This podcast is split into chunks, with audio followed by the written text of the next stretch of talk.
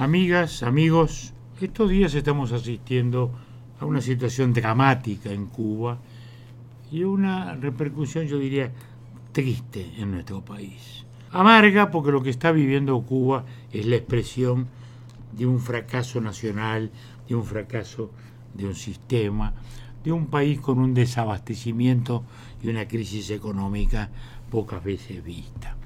Envuelta, naturalmente, en un gran mito, el bloqueo norteamericano. Y uno dice, ¿qué quiere decir bloqueo? Cuando uno oye la palabra piensa que es un país encerrado, que Cuba está rodeada de barcos de guerra norteamericanos, ¿no? o algo por el estilo. Y no tiene nada que ver con eso.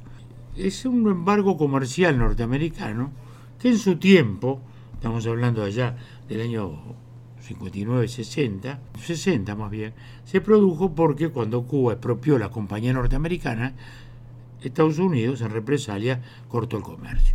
Eso fue, como decimos, fíjense, hace ya 60 años.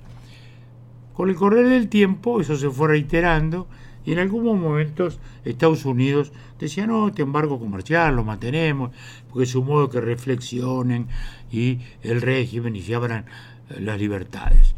Está claro que este punto de vista es un fracaso y a esta altura mantener ese embargo comercial es una estupidez. ¿Por qué? Porque no sirve para nada, salvo para que el régimen se envuelva en una bandera de víctima de un imperialismo y una bandera nacionalista y se declare víctima. Es tan estúpido eso como insensato entonces seguir hablando de un bloqueo. Cuando Cuba puede comprar y vender al mundo entero. Si Cuba le faltan alimentos y medicamentos, es porque no los puede pagar, porque está fundida, porque le puede comprar a México, a Europa, al Uruguay, a Rusia, a China, al que quiera. Es decir, eh, no existe ningún impedimento. Si Estados Unidos no les compra, no les vende, bueno, y, aún así, y aún así, en cualquier caso, a Estados Unidos, todavía Cuba le vende tabaco y alguna otra cosa. O sea que el embargo tampoco es, tan, tan estricto como hablamos. Entonces, ¿de qué embargo estamos hablando? Cuba puede comprar y vender al mundo entero, a 150 países. Bueno, quiere decir que estamos hablando de un mito, de un pretexto para esconder la realidad. Y la realidad es esa. Después de 62 años, la revolución fracasó por falta de libertades, por desaliento de la gente, por la pérdida total de la libertad de iniciativa. ¿Y esto por qué es? Bueno, porque lo que fracasa es el sistema. Cuba es un Estado totalitario. No hay libertad. Hay un solo partido político, hay solo medios de comunicación del Estado y hay solo un empleador que es el Estado, un solo empleador.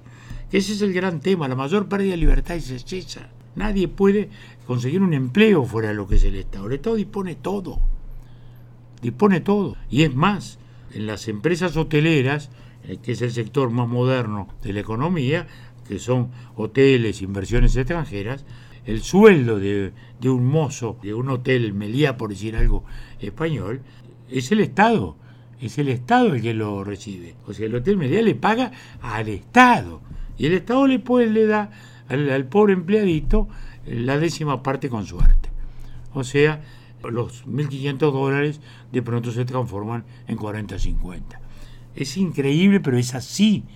Es lo mismo que pasa con los médicos que están acá trabajando. El Estado uruguayo le está pagando, pagando el Estado cubano por esos médicos. Pues el Estado cubano le paga lo que quiere a los médicos. Entonces, es, realmente una situación insostenible, tan insostenible la eficacia del embargo o bloqueo comercial para lograr que el régimen se abra, como insostenible la tesis estas del bloqueo, para esconder algo espantoso, que es justamente ese desastre. Fíjense que estos días, como gran medida de puestas protestas, el gobierno ha autorizado al equipaje no acompañado. Es decir, que el turista que venga, que siguen llegando a Cuba, menos que antes por la pandemia, pero siguen llegando, puedan venir con valijas, alimentos y medicamentos. Se les deja entrar.